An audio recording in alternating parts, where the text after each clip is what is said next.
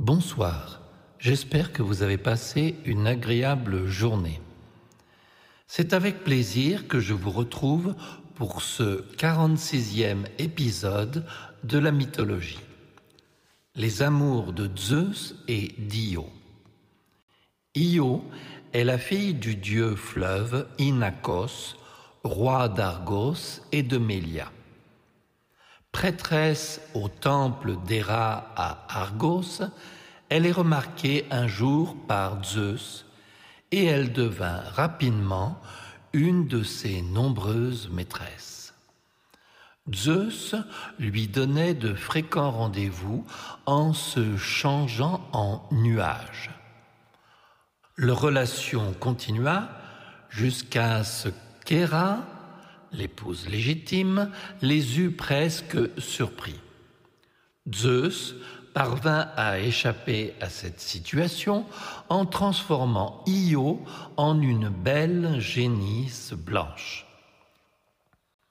Cependant, Héra ne fut pas dupe et exigea de Zeus qu'il lui donnât la génisse comme présent. Une fois que Io fut donné à Héra, Zeus continua tout de même à la rencontrer en cachette de temps en temps en se changeant en taureau. Alors, Héra la confia à la garde d'Argos, Panopte, celui qui voit tout, pour qu'il la maintienne à l'écart de Zeus. Argos était un géant, doté de cent yeux, dont cinquante dormaient à tour de rôle pendant que les autres veillaient. Zeus demanda alors à son fils Hermès de tuer Argos. Hermès alla trouver Argos et parvint à l'endormir en lui racontant une histoire, une histoire très très très longue, accompagnée du son de sa harpe. Quand Argos finit par s'endormir, Hermès lui coupa la tête. Pour honorer sa mémoire, Héra récupéra ses yeux et s'en servit pour garnir la queue de son animal favori, un pan. Et pour se venger, elle envoya sur Io un temps chargée de piquer la vache sans cesse. Celle-ci, affolée et rendue furieuse, s'enfuit et parcourut de nombreux pays. Elle traversa à la nage plusieurs mers d'Europe et d'Asie pour arriver finalement en Égypte, aux rives du Nil où elle retrouva sa forme humaine. Elle est assimilée à la déesse égyptienne Isis. Dans sa fuite, elle rencontra Prométhée enchaîné sur le mont Caucase qui lui révéla qu'un jour elle retrouverait sa forme humaine et deviendrait l'ancêtre d'un grand héros, Héraclès, auquel lui-même devrait plus tard sa propre libération.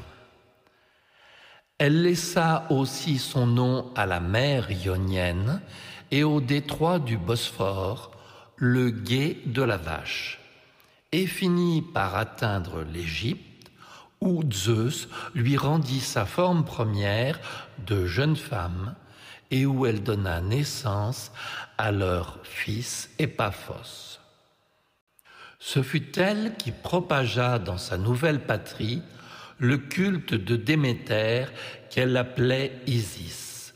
Aussi, en Égypte, Io est-elle identifiée à Isis et Epaphos à Apis. Ne dit-on pas, lorsque la flèche d'or vous a traversé, que l'on se croit dans un petit nuage? Eh bien, ce fut le cas de Zeus avec Io. Sur l'île de Santorini, dans la mer Égée, la plus connue des îles des Cyclades, il y a une ville à son extrémité ouest où l'on peut voir parmi les plus beaux couchers de soleil du monde. Chaque jour, des centaines de personnes se rassemblent pour regarder ce spectacle. Si vous aimez les voyages et que vous souhaitez découvrir un coin de paradis sur Terre, je vous conseille d'aller visiter cette île et découvrir les couchers de soleil d'Io. Merci de rester fidèle à ces aventures de la mythologie. Dans le prochain épisode, nous vous parlerons des amours de Zeus et Mnémosyne. En attendant, permettez-moi de vous souhaiter une douce et agréable nuit.